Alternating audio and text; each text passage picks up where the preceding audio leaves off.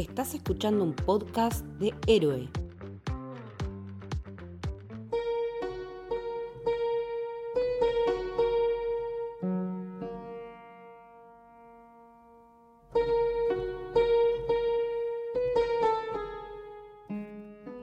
Bienvenidos, bienvenidas al Camino del Héroe. Mi nombre es Santi Obesiuk y estoy acá con. Lorna Grant, si quieren, ya que dijo apellido, yo también digo apellido. ¿Cómo están? ¿Qué ondis? ¿Todo bien, Lor? Todo en orden. Por suerte, sí. Dentro del contexto y la coyuntura, sí.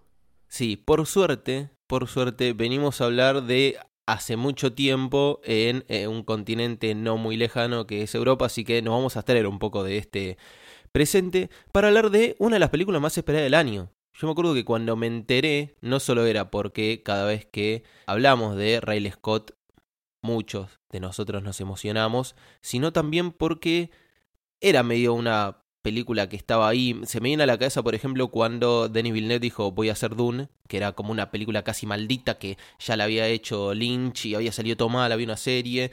Y bueno, algo así pasó con Napoleón. Sí, sí, sí. El, hype estaba, eh, además cuando se fue anunciando el elenco, que estaba directamente seleccionado eh, prácticamente a mano por, por el señor Riley Scott, eh, fue como, bueno, che, esto va a estar muy bueno.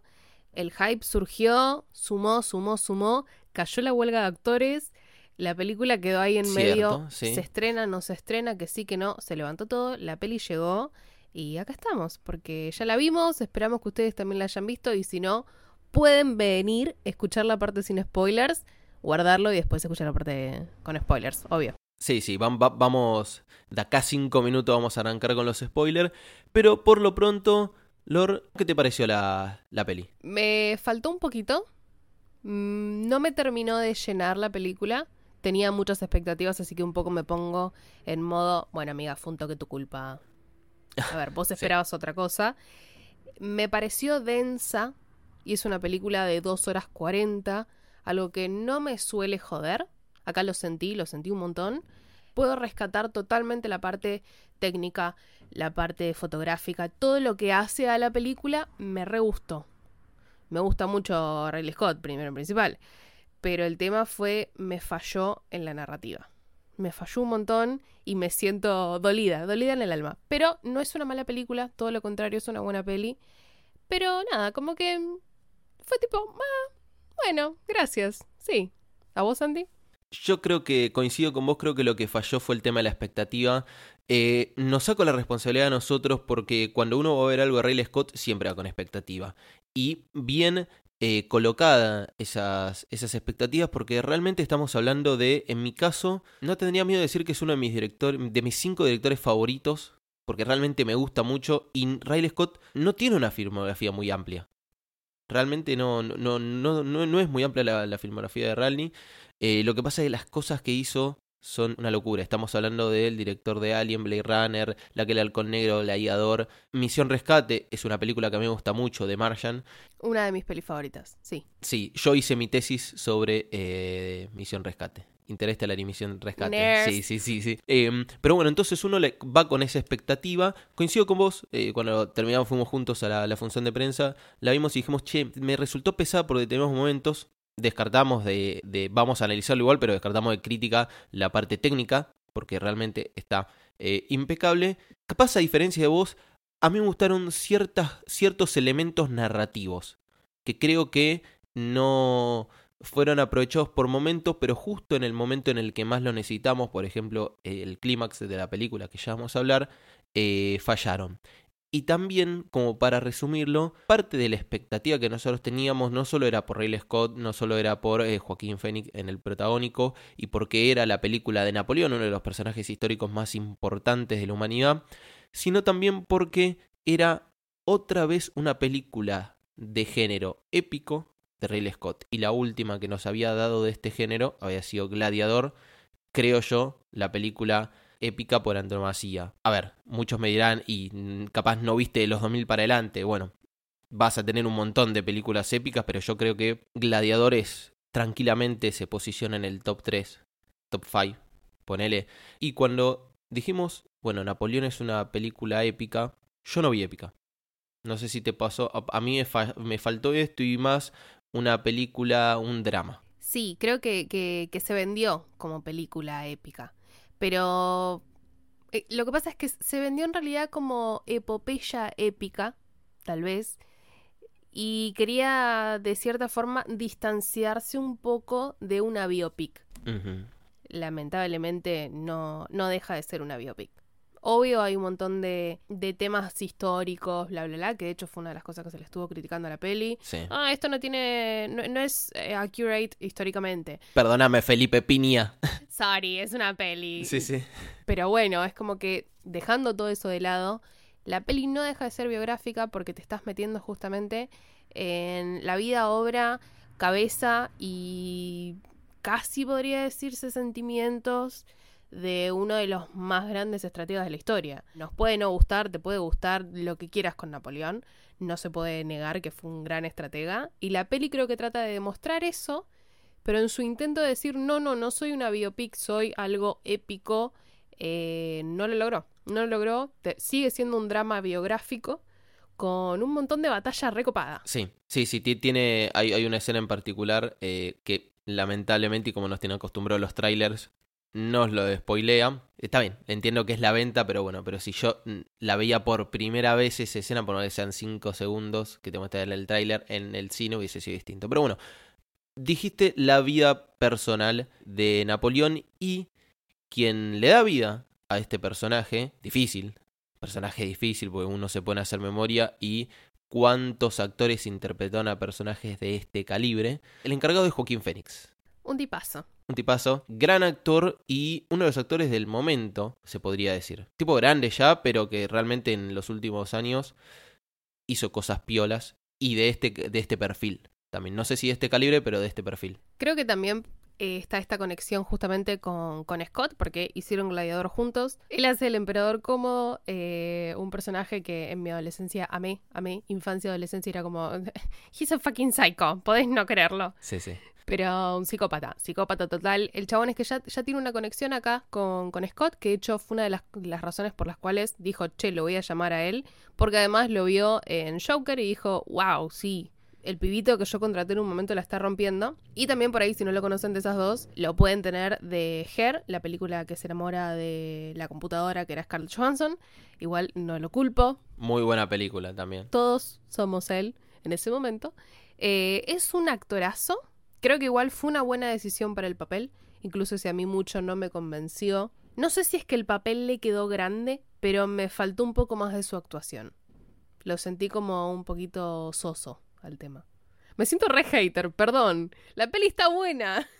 No, no, está bien porque la crítica y el análisis que vamos a hacer, eh, los dos que creo que estamos bastante alineados en ese sentido, es podría haber sido mejor o esperamos más, pero ese esperamos más es porque estamos esperando más del, del Real Madrid.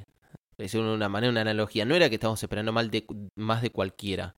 Eh, entonces, capaz por eso destaca. Yo creo que él, que él estuvo, estuvo bien, realmente bien, dejémoslo así. Me pongo a pensar también en quién lo hubiese hecho mejor. Y no se me viene nadie a la cabeza. No.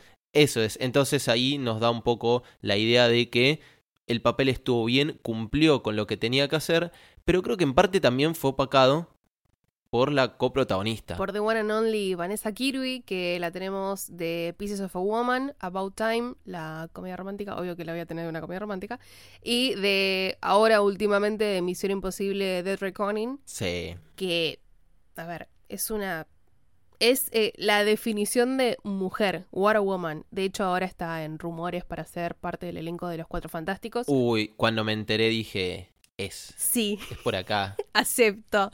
Eh, ella hace de Josefina, que es este amor que tuvo, que era prácticamente una relación obsesiva en ambas partes, que se conoció su relación por medio de cartas, por medio de amoríos, de distintos affairs, y vendría a ser de cierta forma la, la mujer que lo, lo creó y acá quedó, quedó muy bien plasmado, pero sí, para mí ella lo, lo opaca. realmente es una muy buena actriz y si te pones a, a ver a los dos, no digo que se lo come, pero aparece mucho menos en pantalla habías hecho vos más o menos el cálculo, es muy poco tiempo, y cada vez que están ellos dos, no pienso en otra cosa que en Vanessa Kirby.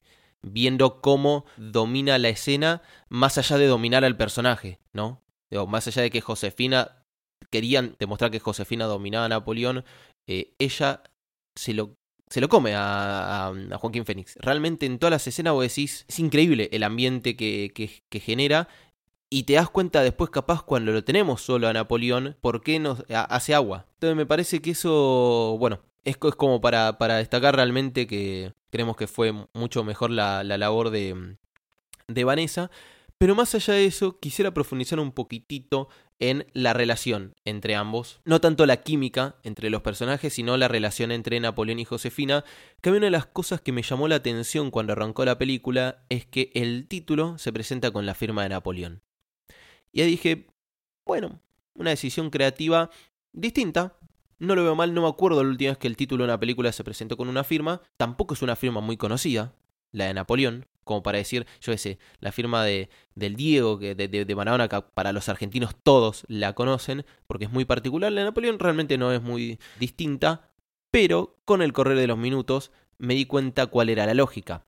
Está basado en las cartas de Napoleón a Josefina, algo que me pasa a mí en lo personal que capaz no puedo no ser un experto en historia, pero en mi cabeza, en el inconsciente, tenía las cartas de Napoleón a Josefina como algo muy eh, común. Está basado en eso, es el punto de vista, es como él le narra lo que va haciendo, todo el camino que hace, y ya desde ahí te plantea lo importante que es Josefina. Porque decís, ¿por qué la pones a esta, esta mina a la altura de Napoleón Bonaparte, con lo importante que fue? Y está, porque realmente ella fue la mujer detrás del genio. Y eso me hace preguntar, ¿está bien decir la mujer detrás del genio o la genia detrás del genio?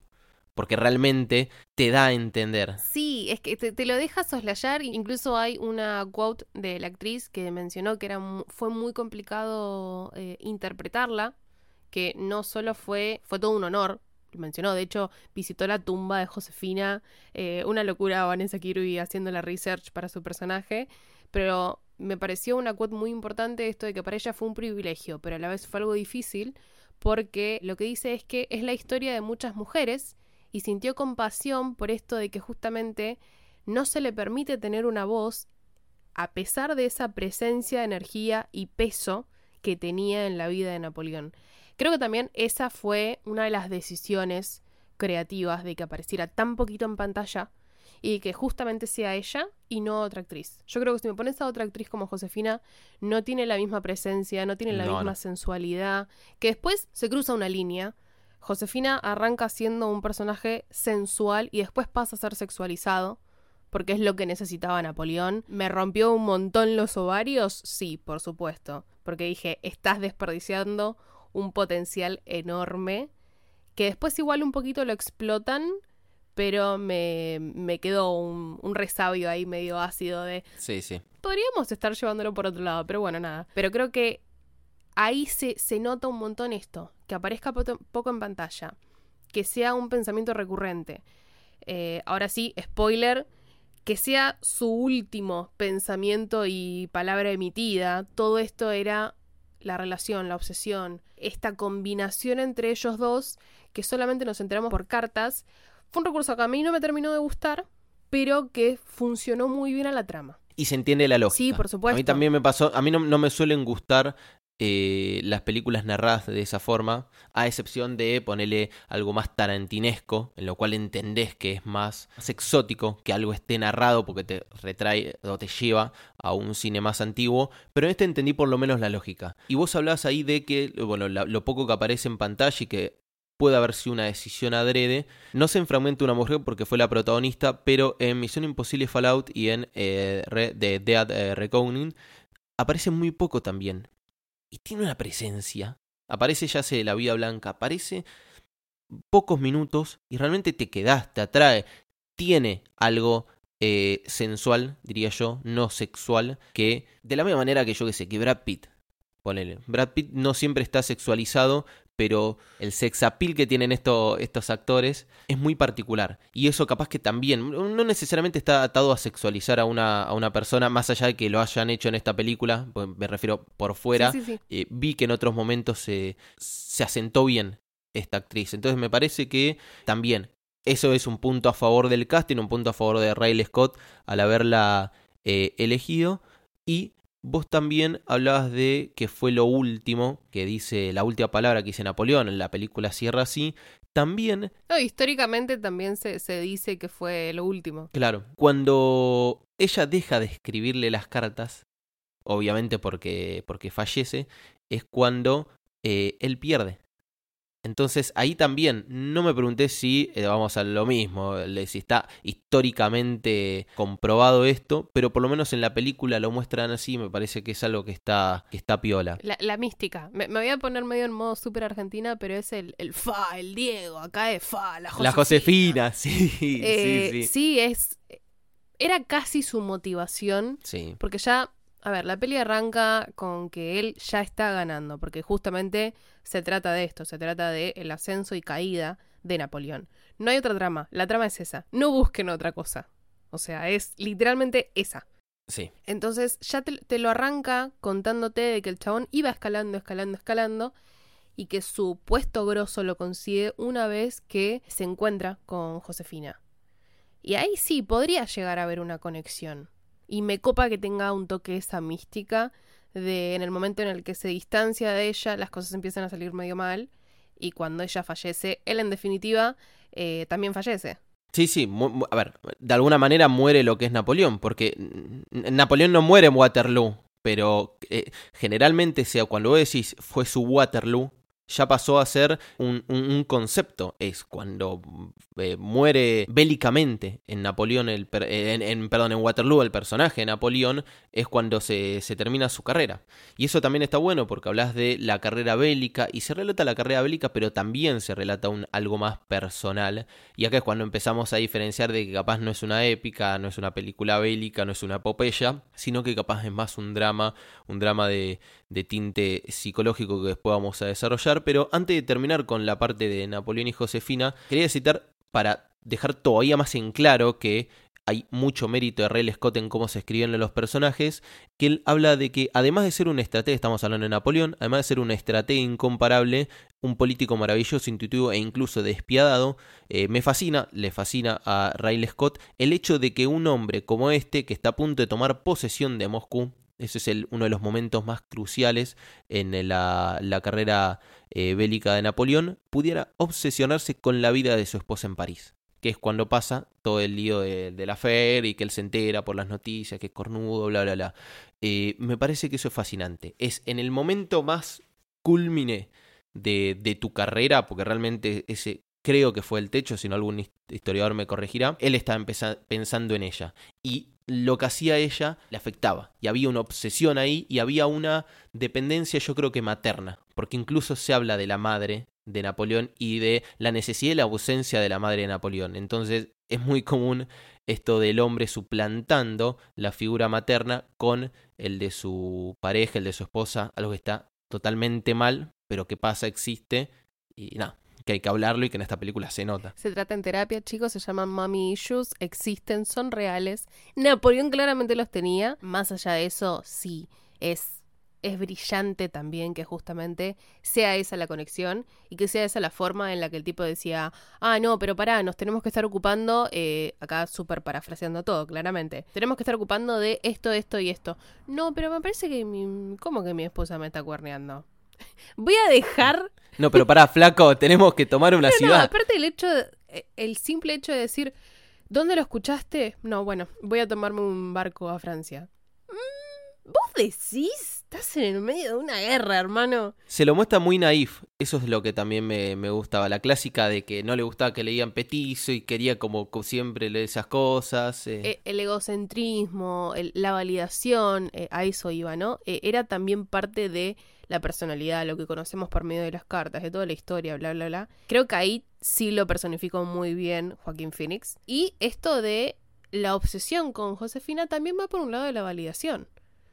Esta cosa de decime que yo soy el mejor. y de que era constante en toda conversación con sus generales, con sus súbditos, todo, era como, no, no, pará, ¿quién es el mejor? Decime, decime que soy lindo.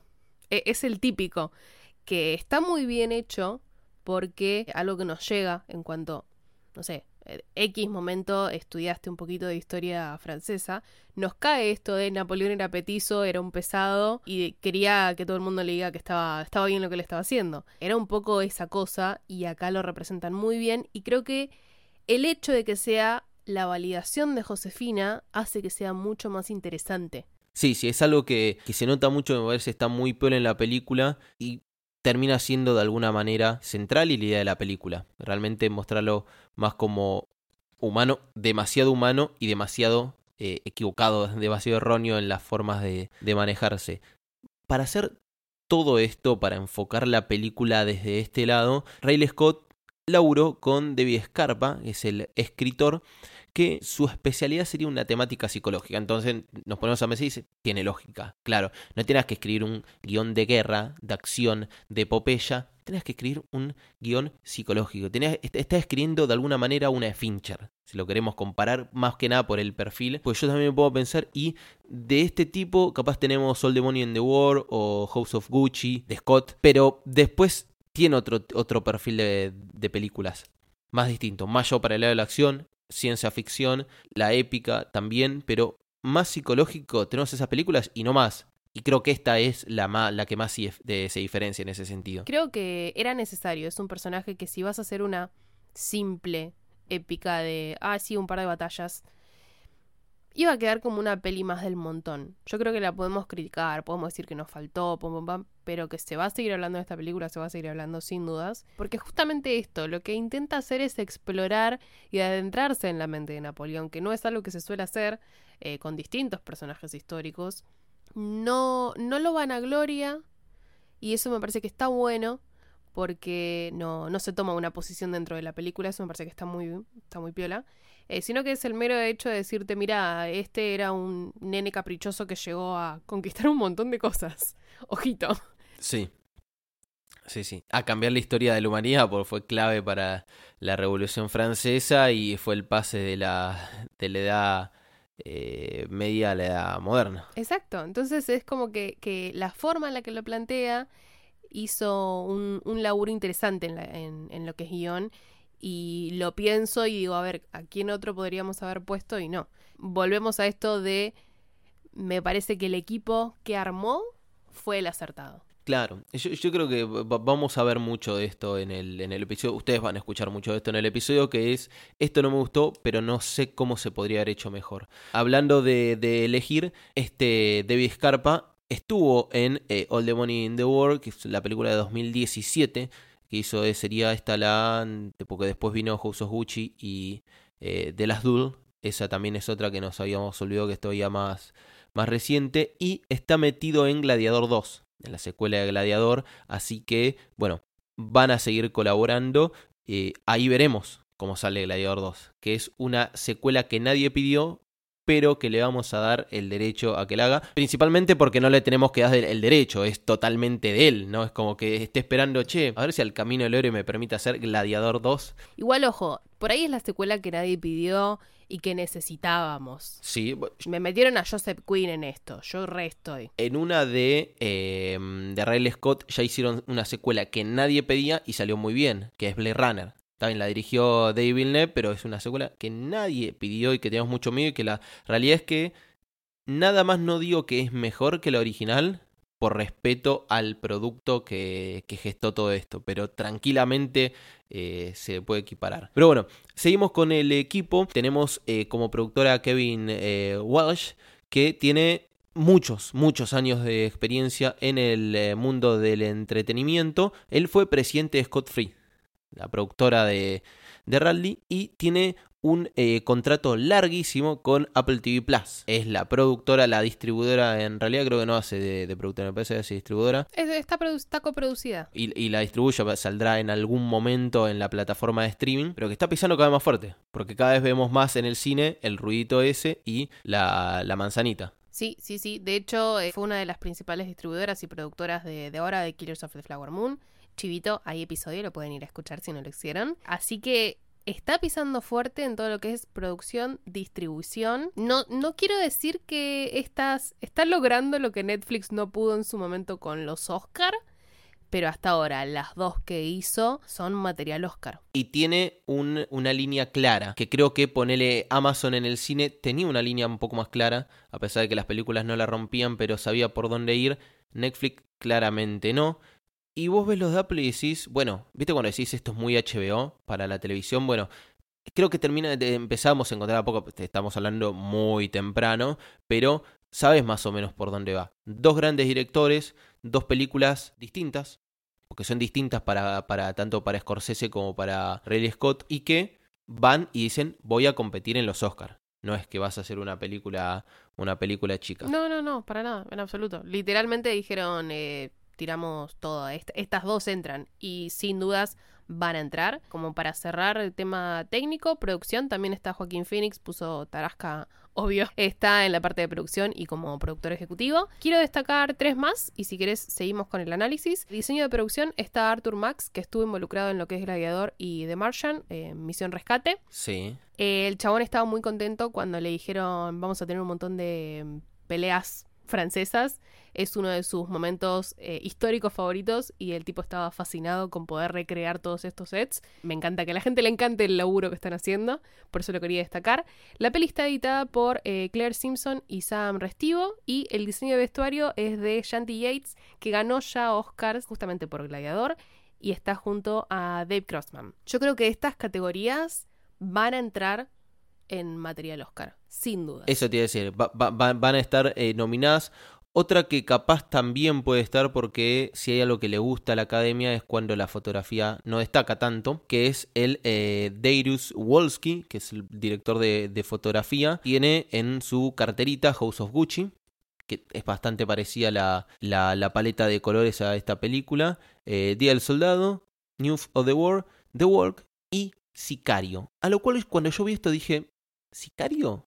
Pero, también tiene Alien Covenant. Alien Covenant, tenés razón, también tiene Alien Covenant. Y cuando vi Sicario, dije, pará, esto lo hizo Roger Dickens. Googleé y sí, efectivamente Sicario de Roger Dickens se ve en que la paleta de colores está hecha y es muy clásica de Roger Dickens, pero bueno, fue estos tipos de laburos en los cuales hay dos directores de fotografía muy grandes, pero hay uno que es más grande que el otro, entonces es casi como asistente o colaboran. Pasó más de una vez. Hans Zimmer hizo más de una banda sonora en la cual estaba él. Eh, o por ejemplo, se me viene a la cabeza Michael Giacchino en Argentina 1985, es el productor musical y sin embargo él no compone. Entonces hay una, una relación a mí. Ahí, para mí, cumple.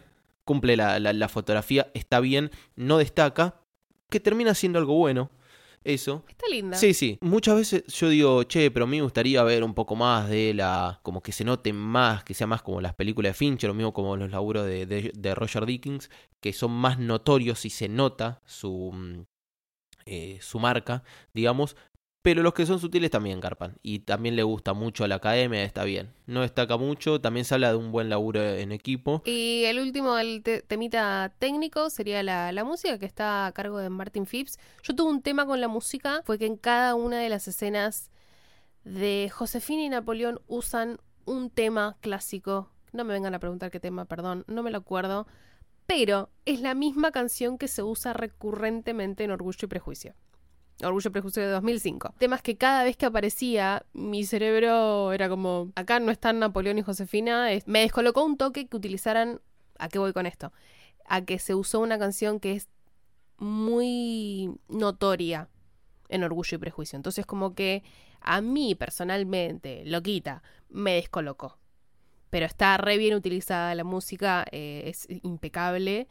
Pero me pasó eso. Como que me pongas la canción de Harry Potter, que todos la conocemos, en un momento de tensión y tu cerebro va a decir, ah, Harry Potter. Eh, me descoloca un toque. Un eh, gran error, mira, yo no lo, no lo sabía realmente, no creo que no la vi Orgullo y Prejuicio, este, la tenía que poner en la lista, pero bueno, eso se tendría que haber pensado.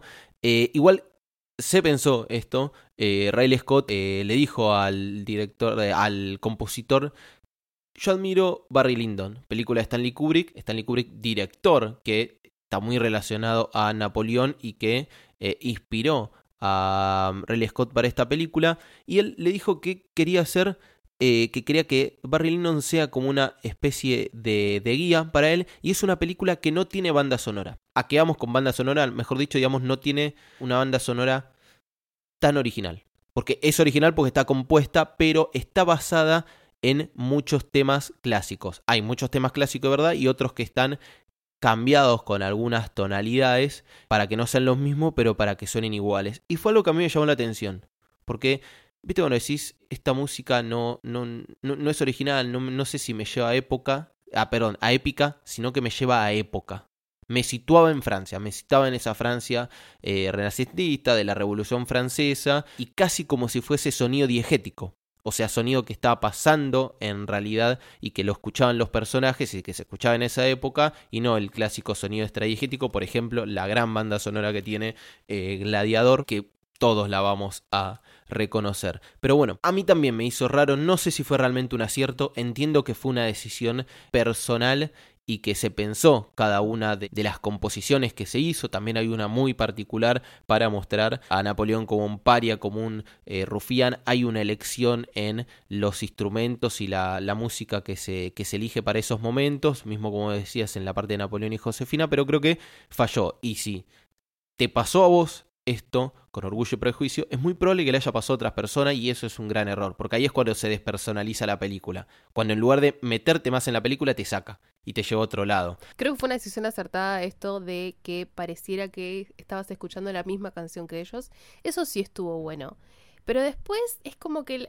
en general el sonido ambiente tal vez era mucho más importante que la, la, banda sonora en sí. Entonces por ahí fue una decisión acertada, incluso si hay algunas que otras cositas que, que quedaron raras o que nos sacaron de contexto. En todo esto de hablar de Kubrick, eh, hay una relación que justo eh, Riley Scott quedó como una tarea pendiente para él esta peli, porque ya que Kubrick era como uno de sus héroes cinematográficos, hay una mención que en una charla con el productor estuvo esto de qué peli te hace falta hacer y aparentemente Riley Scott le dijo, la peli que me queda por hacer es Napoleón, porque Kubrick no la pudo terminar, no la logró eh, materializar, y, está esto de la, nota, la, quote literal del productor Kevin Walsh, nota en Scott un deseo de retomar todo esto ahí donde Kubrick lo dejó. Personalmente me parece un poco mm, eh, ambicioso, pero se entiende, se entiende que, haya ido también por ese lado de la parte más psicológica, la decisión de, agarrar a este guionista y la forma de encarar la, historia de Napoleón por este lado, como un homenaje en cierta forma a Kubrick, pero también como una tarea pendiente personal de, de Riley Scott. ¿Qué crees que eh, hubiese hecho distinto y qué crees que hubiese hecho igual Kubrick? Uy, qué jodido. Se me, se me, ocurrió. Si, si querés, tío, lo que se me viene a la cabeza es a mí, porque mientras lo estabas diciendo, se, me ocurrió, no la tenía preparada esta pregunta. Eh, así por lo pronto, yo creo que eh, la parte técnica se hubiese mantenido igual. Kubrick era un tipo que manejaba muy bien lo que era la técnica de, la, de las películas. Hubiese sido similar. Capaz la paleta de colores para mí hubiese estado un poco más saturada. Eh, y los hubiese visto un poco más psíquicos a los personajes. Creo yo. Porque no. Eh, Kubrick no tiene un. Sí, sí. Kubrick no tiene un. Sí, sí, sí, psicópata. Kubrick no tiene un personaje sano. Vamos a aclarar lo que. Eh, de Lolita a ojos bien cerrados que están todo chiflado. Creo que, que, no sé qué tantas cosas. Eh, obvio, iba a ser súper distintiva en su carrera, por supuesto. Porque él ya hizo una, una épica con Spartacus. Entonces, hubiese sido más épica que, que esta Napoleón de, de Scott? Yo creo que sí, que por ahí hubiera, hubiera ido más por ese lado, pero respetando un toque esto de meterse en, la psicopatía y en esta relación súper tóxica, eh, hubiera encontrado una forma de tirar un poco más de hate a las mujeres, perdón a todos los fans de Kubrick. E, eso te iba a decir, no hubiese tratado muy bien a los personajes femeninos. Ya de por sí en esta no están muy bien tratados. Muy bien tratados. Hay un solo personaje femenino. Creo que, que hubiera, hubiera sido como un toque más machirula, si quieren ponerle un término.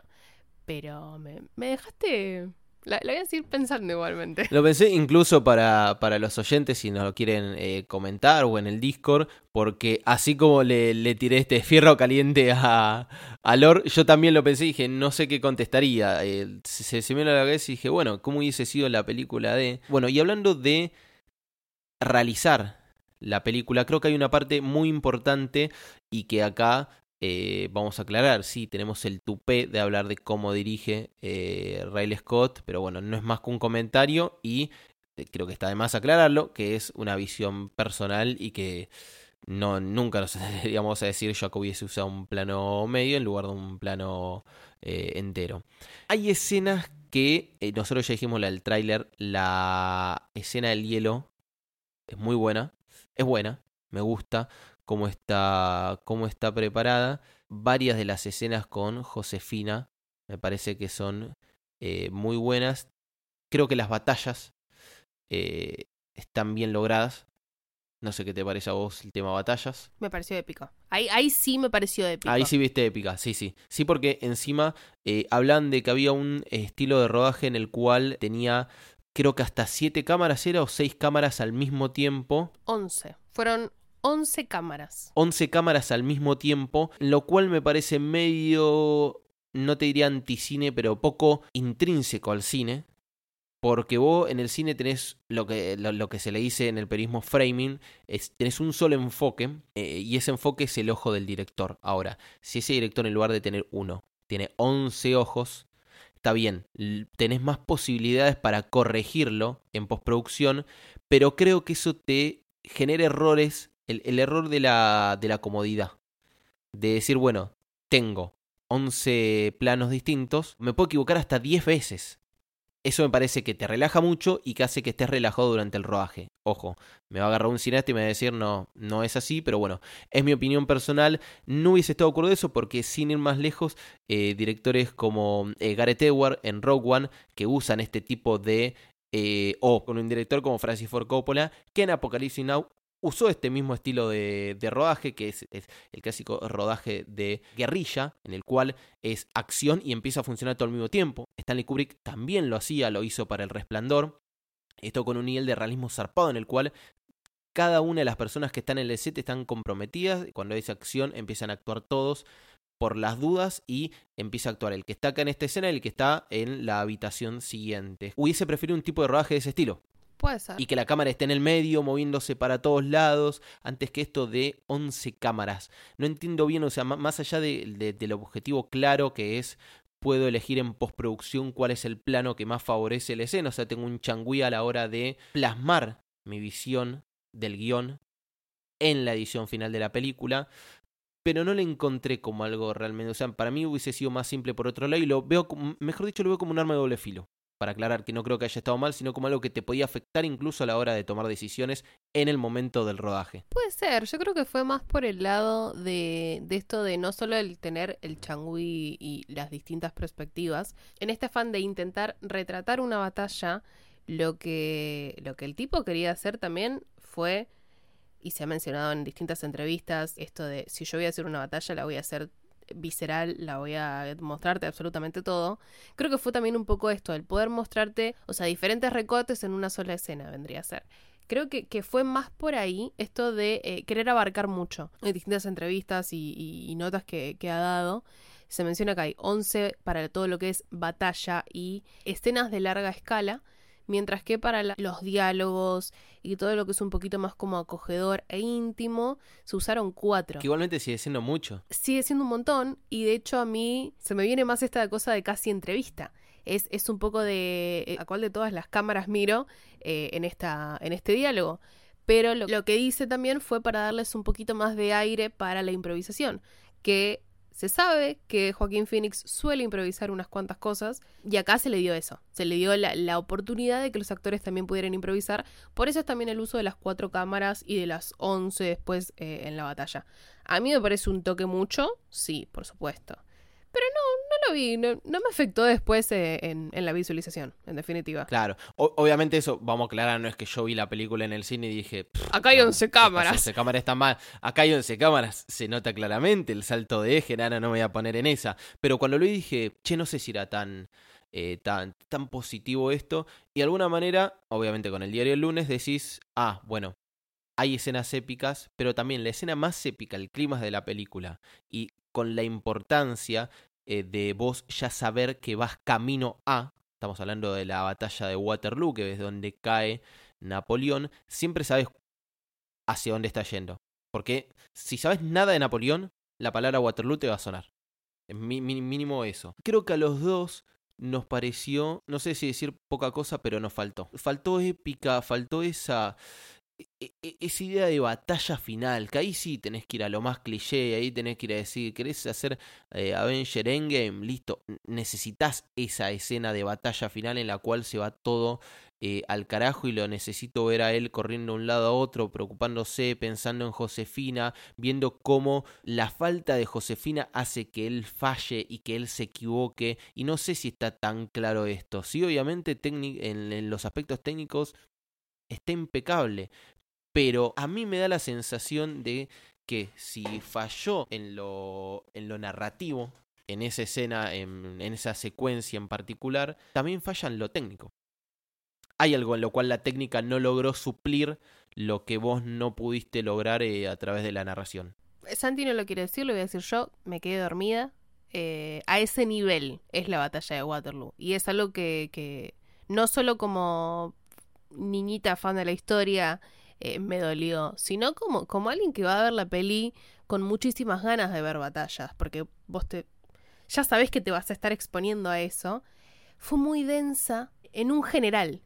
Y sobre tema técnico no sé si será porque los actores entrenaron posta para batalla. O sea, hubo un coordinador eh, del ejército para que si si Scott aparecía y decía quiero que tengan, inserta aquí término eh, militar, apareciera. O sea, creo que desde el lado técnico no, no fue lo que falló. Sí por ahí le falló un toque el runtime de la peli. No se supo por ahí aprovechar el tiempo. No se supo dividir, ¿no? Em, hay muchas escenas que por ahí se podrían recortar un poco para darle un poquito más de importancia a justamente la caída de Napoleón. Pero a su vez entiendo, y lo digo hoy con la peli un toque más macerada, me parece que no fue tan épico y nos fue denso porque en realidad lo que quería plasmar acá Scott es que la caída de Napoleón es cuando muere Josefina y por consecuente cuando él queda exiliado por última vez y cuando muere Napoleón, claramente. Pero creo que, que, esto de que no sea justo el clímax que nosotros esperábamos es porque el clímax es el último suspiro del personaje. A mí no me funcionó. Lo entiendo. Entiendo la decisión, justo porque va por esto, por este lado más de la psicología, lo emocional, va, va más por ahí. Pero a mí no me funcionó. Yo sí voy a ver la batalla de Waterloo quiero ver la batalla claro, de Waterloo. Er, er, era una escena muy importante para que vos la ningunees. A unas, no creo que la haya ninguneado, pero digo, para que no le des la, eh, la importancia que, te, que requiere, aún aunque el enfoque de tu película haya sido otro. Hay, hay e, eventos en la, en la historia que, que son transversales y que lo van a enfocar de si el día de mañana eh, hacen otra película de Napoleón, también va a seguir siendo importante Waterloo. Ese fue el, principal problema. Así como vos decías que falló porque usó la misma música para Napoleón, la, escena de Napoleón y Josefina que Orgullo y Prejuicio, puede haber algo conceptual, barra histórico o cultural, mejor dicho, ahí, un error de ese estilo. Acá creo que también era algo que no podías evitar, entonces cuando vos no lo podés evitar es el clásico. Si no puedes pelear contra ellos, únete. Si vos querías, me meto en la cabeza Ray Scott, si vos querías decir, bueno, no me importa esto, no te tendría que importar porque si nos, si, nos ponemos a hilar fino y a analizar eh, psicológicamente a este personaje, Waterloo no fue nada. O fue nada más un, consecuencia, fue coda de, de, una canción que yo no quería eh, tocar. Es muy difícil, particularmente con esto. Si vos aún así tomaste esta decisión, es muy difícil haberlo hecho con Waterloo. Y falló y claramente la historia te viene seteando todos los momentos de la historia de él para llegar acá. Después, si vos querés que el foco esté en otro lado, bueno, pero yo siento que también eh, eh, por eso falló, era algo como medio inevitable. Sin ir más lejos, sí, vamos, la, la escena de la, la, secuencia de la batalla en el, en el hielo, ahí sí la vemos lograda. Ahí sí vemos algo sanguinario, vemos acción, vemos la escena en la que él hace con el brazo así que lo levanta y da la orden y empiezan a, a, caer la, las balas de, de los cañones y el soldado diciendo es hielo y ahí es cuando te das cuenta que va a ser todo un desastre. Tiene un planazo épico de uno de los caballos solo con, la bandera. E, e, es, es, fenomenal todo eso. Creo que tuvimos muchísima más acción en las batallas anteriores que por ahí no es que no fueran importantes, pero tal vez a lo que te va llevando la película, vos esperás que haya muchísima más acción en el final. En esta batalla final, que es la caída, eh, que es eh, esta combinación de otros países en contra de este chabón que se las estaba mandando todas, y decís, pues acá, acá va, va, a volar todo realmente. Y no, tuvimos todo eso, tuvimos como microclimax en, en las batallas anteriores. E, en cierto punto me pareció como que la peli arrancó muy a los chapazos y decayó muy rápido. Sí, sí, y a partir de que conoce a, Josefina, pisa el acelerador y va todo mucho más, eh, más rápido. Y decae muy de golpe. Termina, literalmente terminó con la carrera de Napoleón eh, Waterloo. Eh, bueno, para cerrar este episodio, Lor, creo que la conclusión a la que podemos haber llegado es que capaz estuvo mal la, expectativa que se generó alrededor de una película en la cual si hubiésemos esperado otra cosa, hubiese sido distinta. Porque, a ver, es algo innegable. La expectativa con la que vas a ver una película no, no se puede negociar. Y eso yo creo que también es responsabilidad del director, y más de un director como Ray Scott, que él tiene poder de decirle a los del tráiler, vendelo así, o a lo de los póster, vendelo así. La venta de la película no creo eh, que haya sido ajena a las decisiones de Radley, y si lo es, me parece algo grave. Eximo de la culpa a Riley Scott, pero me preocupa que un director de su que no le hayan dado pelota, un director de su calibre, en caso de que sea así. Y eso nos hizo pensar de que iba a ser una película épica, que iba a ser algo similar a Gladiador, y también fue una desventaja el que no haya hecho una película de este estilo previamente.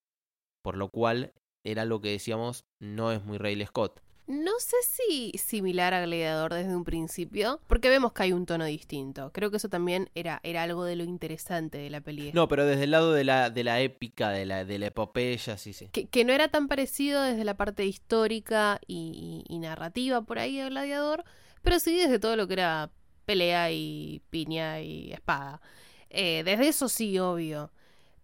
Pero después es como que no sé si hay que echarle toda la culpa eh, a esto y a aquello. Es, es un 50-50, estamos todos eh, en esto. La peli, vuelvo a decirlo, no es una película mala, todo lo contrario.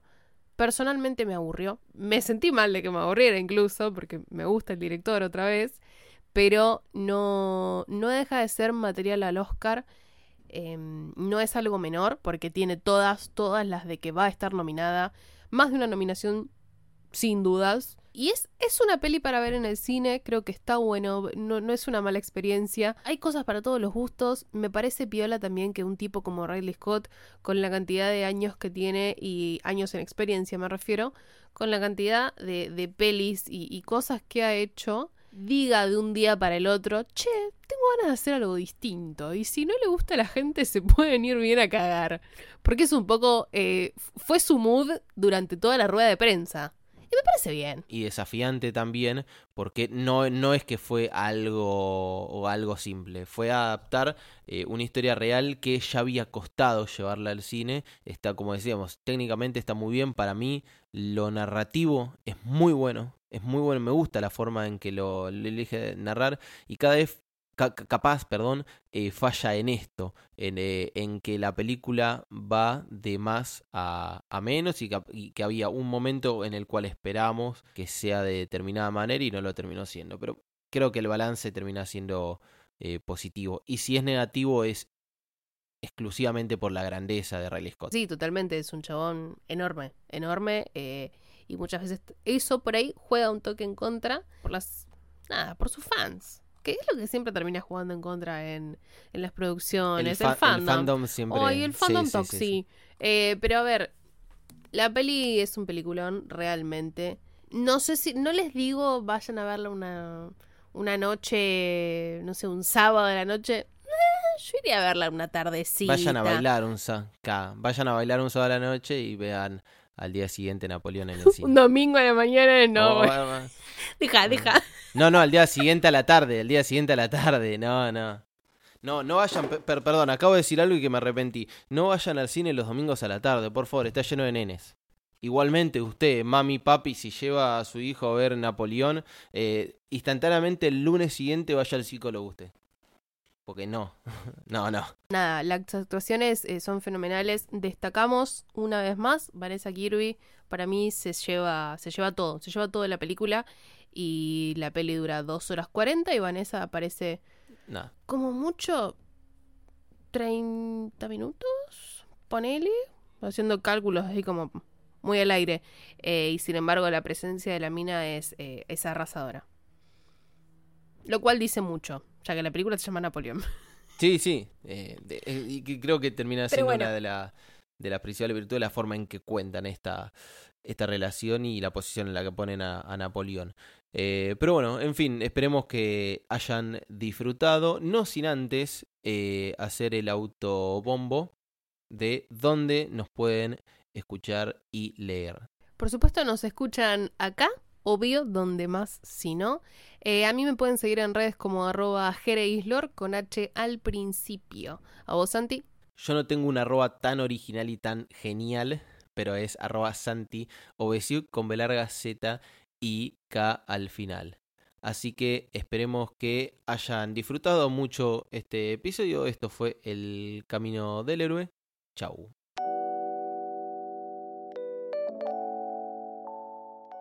Si querés seguirnos en redes, podés hacerlo en Twitter en arroba Camino Héroe y en Instagram en arroba Camino del Héroe. Si querés seguir a la productora, estamos en arroba Sos Héroe. También podés sumarte a nuestro club de suscriptores, el Club del Héroe. Esta es una forma que tenés para ayudarnos a seguir adelante con este proyecto, que es 100% autogestionado y hecho a pulmón, del que podés participar por muy poquita plata mensual. Con esto tenés acceso a nuestro Discord exclusivo en el cual estamos todo el día hablando de cine, series, anime, videojuegos, comida, fútbol y además compartimos alguna que otra foto de nuestras mascotas. Podés encontrar los enlaces en cualquiera de nuestras bios.